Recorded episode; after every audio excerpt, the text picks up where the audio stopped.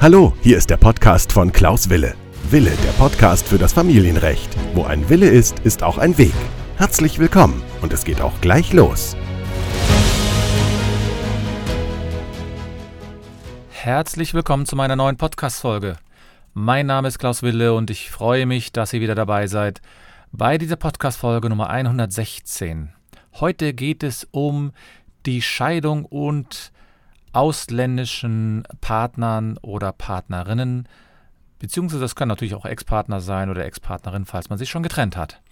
Ich werde euch heute einige Hinweise dazu geben, wie man mit solchen Scheidungsverfahren am besten umgeht. Das heißt, ihr sollt heute erfahren, was man da konkret berücksichtigen muss, was man beachten muss. Und falls ihr jemanden heiraten wollt, gerade der aus dem Ausland kommt oder ihr wollt vielleicht auch ins Ausland ziehen, dann kann diese Podcast-Folge genau das Richtige sein, denn hier werde ich einige Tipps geben. Und für denjenigen, die heute zum ersten Mal meinen Podcast hören, mein Name ist Klaus Wille, ich bin Fachanwalt für Familienrecht, ich komme aus Köln. Meine Kanzlei ähm, hat die Homepage www.anwalt-wille.de und vor allen Dingen bin ich auch ein bisschen in den Medien unterwegs. Das heißt, ihr könnt mich über Instagram äh, sozusagen finden oder über TikTok. Da habe ich einen neuen Kanal, der mittlerweile schon über 2200 Follower hat. Und ich habe auch eine Facebook-Gruppe, die heißt Familienrecht Neue Wege gehen. Man kann mich also überall erreichen, falls ihr das wirklich wollt und falls ihr Interesse habt, meine Person oder das, was ich mache, ein bisschen näher kennenzulernen. Manchmal ist es ja so, man möchte einen Rechtsanwalt beauftragen, aber man weiß nicht genau, ja, wie arbeitet der, was ist das für ein Typ, kann man mit dem normal sprechen, ja, oder ist das so jemand, mit dem man quasi, wo man keine Verbindung mit aufbauen kann. Und das ist immer unterschiedlich, je nachdem, was es für eine Situation ist, in der man sich gerade befindet. Ja, heute beschäftige ich mich mit, mit Scheidungen oder Trennungen unter Beteiligung von ausländischen Staatsangehörigen und dieses Thema ist ein sehr spannendes Thema, weil es sehr vielfältig ist. Ich mache es sehr gerne. Ich habe zum Beispiel schon viele Fälle im ausländischen Familienrecht äh, vorgenommen. Da geht es dann manchmal um Kindesentführung oder es geht ums ausländische Sorgerecht oder wenn jemand sich scheiden lassen will. Und diese Scheidungen haben alle einen besonderen Reiz, natürlich für die Anwälte, aber auch für die Beteiligten, weil man da auf bestimmte Sachen achten muss. Und es hängt ein bisschen davon ab, ob man da noch was machen kann, wenn man noch nicht geschieden und getrennt ist, sondern wenn man noch während, entweder kurz vor der Ehe ist oder die Ehe gerade durchführt. Und man denkt so, hm, ja, habe ich alles so wirklich so richtig gemacht, alles berücksichtigt, falls ich mich mal trennen will. Und da sollte man natürlich rechtzeitig auf die Idee kommen, unter Umständen einen Ehevertrag abzuschließen, indem man nämlich die besondere Situation äh, berücksichtigt. Denn man muss wissen, wenn ich einen ausländischen Staatsangehörigen heirate, mit dem zusammenlebe, und dann hängt es ein bisschen davon ab, wo ich mit dem zusammenlebe. Und es hängt ein bisschen davon ab, ob ich einen, einen Europäer heirate oder einen Außereuropäer, Schrägstrich immer Europä Außereuropäerin. Ne? Also nicht vergessen, wenn ich das manchmal vergesse. Ich meine natürlich immer auch die männliche oder die weibliche Form. Das ähm, versteht sich von selbst. Also die Situation kann also sein, dass man jemanden mit jemandem verheiratet ist und äh, der ist jetzt Ausländer und da muss man natürlich immer berücksichtigen, woher kommt der. Denn in seinem Heimatland oder in ihrem Heimatland gelten natürlich eigene familienrechtliche Vorschriften. Und wir haben jetzt den großen Vorteil, dass wir in der EU sind. Und wenn ich hier in Deutschland bin, dann ist es relativ einfach. Dann kann ich nach einer gewissen Zeitdauer, die ich hier in Deutschland gelebt habe, hier in Deutschland das Scheidungsverfahren einleiten. Das nennt man dann die internationale Zuständigkeit. Oder ich kann das auch sozusagen regeln in einer Vereinbarung. Und das sollte man natürlich unter Umständen relativ früh machen. Denn wenn ich jetzt zum Beispiel hier in Deutschland leben möchte und ähm, mein Partner kommt aber aus, äh, was ich, aus Italien, dann kann es sein, dass wenn mein Partner wieder zurück nach Italien geht, dann wird er in Italien äh, die, das Scheidungsverfahren einleiten. Und je nachdem kann es dazu führen, dass nach italienischem Recht auf einmal die Scheidung durchgeführt wird. Das muss nicht sein, da gibt es eben verschiedene Einzelfälle zu, aber das kann sein. Es kann aber auf jeden Fall sein, dass dann der Italiener, wenn er eine Zeit lang in Italien gelebt hat, zumindest für sechs Monate Minimum, dass er dann die Scheidung auch dort einreichen kann. Oder in Italien ist es ja so, da gibt es ja die Separation, das heißt das Trennungsverfahren. Und wenn man das vermeiden will und wenn man diese Diskussion auch vermeiden will, wo irgendwas eingereicht wird, wenn man also nicht den sozusagen einen Wettlauf einreichen will oder ähm, sozusagen einen Wettlauf befürchtet, dann sollte man sich natürlich in einem Ehevertrag genau über diese Punkte einigen. Das kann man machen. Man kann eine sogenannte Rechtswahl vereinbaren. Und dann ist es natürlich auch hilfreich, dass man äh, versucht, nicht nur ähm, die äh, Zuständigkeit für das Scheidungsverfahren zu vereinbaren, sondern auch zu regeln, welches Recht Anwendung findet. Das heißt, wenn ich in Italien gelebt habe, ähm, führt es häufig dazu, dass ich dann das italienische Recht wählen muss. Es kann aber auch sein, dass man lieber das deutsche Recht, das französische Recht oder wo auch immer ich lebe oder woher ich komme, dann wählen will. Also das heißt, ich muss da unter Umständen eine Vereinbarung darüber treffen, weil sonst ist man dem Gesetz ausgeliefert und ähm, das kann schon zu einigen Überraschungen führen, weil man vielleicht sich zu lange Zeit lässt oder auch keine Ahnung hat. Und da macht es meines Erachtens schon Sinn, diese Frage schon vorab zu klären. Und dazu macht es natürlich Sinn, sich einen Rechtsanwalt zu suchen, der genau diese Fragen mit euch besprechen kann. Und diese Fragen sind natürlich immer so formaler Art. Ne? Das heißt, wo wird die Scheidung eingereicht und welches Scheidungsverfahren findet Anwendung. Aber je nachdem, welches Recht an Anwendung findet, kann das natürlich unterschiedliche Auswirkungen haben. Das kann also sein, wenn ich sage, ich vereinbare das italienische Recht, dann muss ich mir erstmal anschauen, was das italienische Recht überhaupt bietet für den Unterhalt. Was ist mit den Kindern? Was ist mit ähm, Zugewinnausgleich? Da gibt es also verschiedene Möglichkeiten.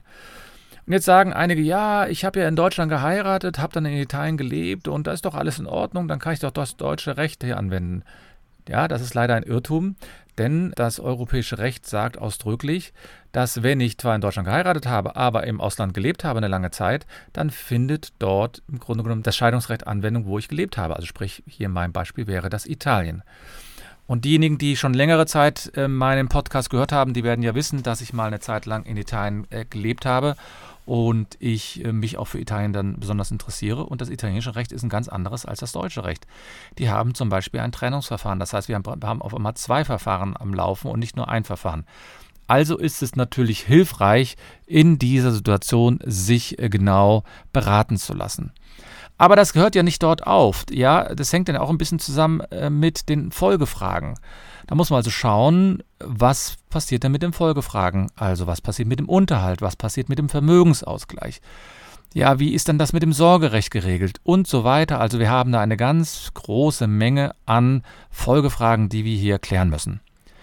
Und dazu braucht man jemanden, der darauf spezialisiert ist. Und wenn man dann mal in einem Land die Scheidung eingereicht hat, aber ich komme zum Beispiel jetzt aus dem Ausland, also bei meinem Beispiel, ich habe äh, eine deutsche äh, Staatsangehörige hat einen Italiener geheiratet und jetzt trennen die sich und das Scheidungsverfahren wird in Deutschland durchgeführt, dann wird sich der Italiener natürlich fragen, ja, kann ich jetzt auch dieses deutsche Urteil auch in Italien verwenden? Also ist das sozusagen anwendbar? Ist das, wird das anerkannt, sagen die Juristen? Oder ist das, brauche ich da noch ein paar Zwischenschritte, damit ich diese Entscheidung auch wirklich anerkannt habe? Nun, zuerst, ich kann eigentlich nur jedem anraten, wenn er aus dem Ausland kommt oder wenn er wieder ins Ausland zurückgeht, zurückgehen möchte, dann empfehle ich auf jeden Fall immer die Entscheidung in die jeweilige Heimatsprache übersetzen zu lassen. Das ist das Erste. Es ist also zwingend erforderlich für einen selbst, jetzt nicht unbedingt rechtlich, aber für einen selbst ist es zwingend erforderlich, dass ich diese, ja, diese äh, Entscheidung auch übersetzen lasse, auf Deutsch, auf Italienisch und so weiter. Denn man braucht diese Entscheidung unter Umständen nochmal. Beispielsweise, wenn ich vielleicht äh, später die Rente beantragen will da steht nämlich häufig in den Entscheidungen etwas zum Versorgungsausgleich, also zu den Rentenansprüchen drin. Oder wenn ich vielleicht nochmal heiraten will, dann brauche ich unter Umständen dieses Urteil, um zu bestätigen, dass ich wirklich schon geschieden bin und dass ich nochmal neu heiraten darf und so weiter und so fort. Also da gibt es verschiedene Möglichkeiten. Und ich hatte mal einen Fall, der äh, schon ein bisschen kurios war woran man dann sehen kann, wie kompliziert sowas sein kann. Also da ist, ein, da ist eine Freundin äh, oder eine Frau, sagen wir mal, ist mit einem Freund, nichts Engeres, ja, ist, sind die zusammen in Urlaub geflogen. Und äh, zwar auf irgendeine Insel, ja, irgendwo eine atlantische Insel. Und dann haben die dort aus dem Suff heraus wohl geheiratet. Danach haben sie sich aber verkracht, haben aber auch gedacht, die, diese Ehe, die hat ja gar keine richtige Bedeutung.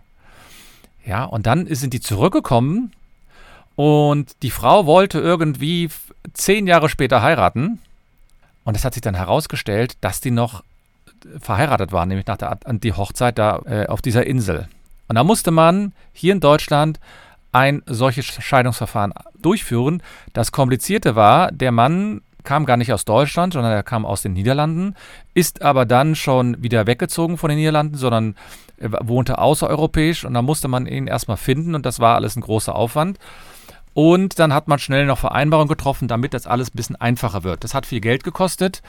Ja, man musste zum Notar, dann musste man einen Scheidungsantrag einreichen, der musste dann aus dem Ausland hier nach Deutschland kommen und dann musste er hier angehört werden und das war alles ein großer Aufwand. Und das kann man natürlich vermeiden.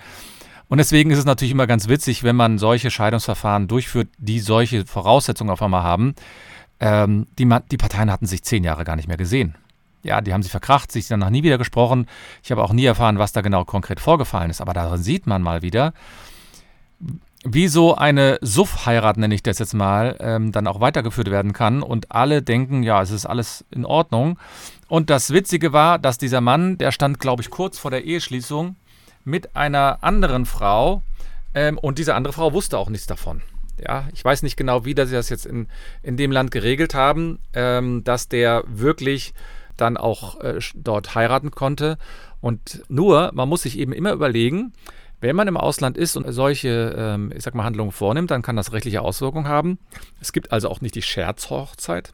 Es gibt sogar Länder, da kann man sich in Vertretung die Ehe schließen lassen. Ja, also ich habe das mal gehört von einer Schauspielerin und vom, ähm, von einem Regisseur. Die haben sich in Mexiko äh, haben die geheiratet und haben das aber in Vertretung gemacht.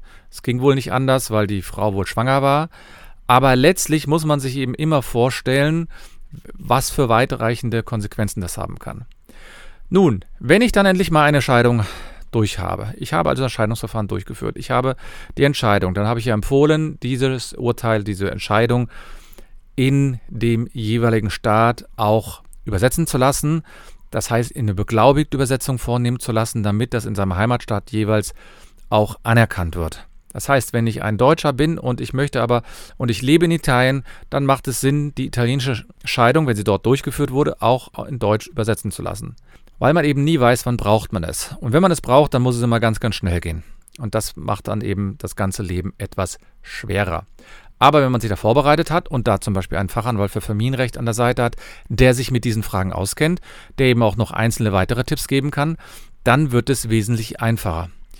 Nun, wenn ich natürlich im Ausland oder in Deutschland dann zum Beispiel ein Unterhaltsurteil habe, das heißt, der, der Ex-Partner oder die Ex-Partnerin müssen Unterhalt zahlen oder an die Kinder müssen bezahlt werden, dann will man das Geld natürlich unter Umständen auch vollstrecken. Und auch da gibt es wiederum Regelungen, die beschreiben, was passiert in den Fällen, in denen man ein ausländisches Urteil hier in Deutschland vollstrecken will oder ein deutsches Urteil in dem Ausland vollstrecken will. Das hängt dann immer davon ab, welches Land das ist, ob es ein europäisches Land ist oder nicht. Und auch hier wiederum muss man dann sehr genau sein und muss sich genau fragen, ja, macht das hier Sinn, zum Beispiel dagegen vorzugehen oder macht es gar keinen Sinn? Manchmal macht es Sinn, manchmal macht es nicht Sinn. Ich habe also schon Fälle gehabt, da hat jemand ähm, einen Entscheidungsbeschluss gab es und darin war auch Unterhalt festgelegt und der Unterhalt wurde dann auf einmal nach 15 Jahren vollstreckt, obwohl man das eigentlich vorher anders geregelt hatte. Das wurde dann vor einem Amtsgericht hier in Nordrhein-Westfalen wurde das geregelt. Dann war, war ein ganz ausführliches Verfahren, war auch ein sehr teures Verfahren für die Beteiligten, weil in dem Fall hier die äh, Frau oder die Ex-Frau auf einmal auf die Idee gekommen ist, noch so eine alte Entscheidung überhaupt durchzuführen. Also auch da wiederum braucht man jemanden, der sich damit auskennt, der sich das Ganze dann genauer anschaut. Wie ist das, wenn ich ein italienisches Urteil habe? Wann kann ich das hier in Deutschland vollstrecken? Und wie kann ich dagegen dann konkret vorgehen, wenn auf einmal eine Vollstreckung ansteht? Ja, eine sogenannte Vollstreckungsgegenklage muss man unter Umständen erheben. Aber das braucht, muss man dann den Rechtsanwalt oder die Rechtsanwältin dann fragen. Ja, also, wenn man dann überlegt hat, wir brauchen also eine Regelung, wo wird die Entscheidung durchgeführt, ja, welches Recht findet Anwendung und was passiert dann im Grunde genommen mit den Folgesachen und kann man diese Unter äh, Urteile oder diese Entscheidungen in Deutschland bzw. in Europa dann vollstrecken, ja oder nein. Und das muss man sich dann eben immer genauer anschauen und ist aber nicht ganz einfach. Und ich halte es nur für erforderlich, dass man in diesen Fällen sich auf jeden Fall rechtlich beraten lässt.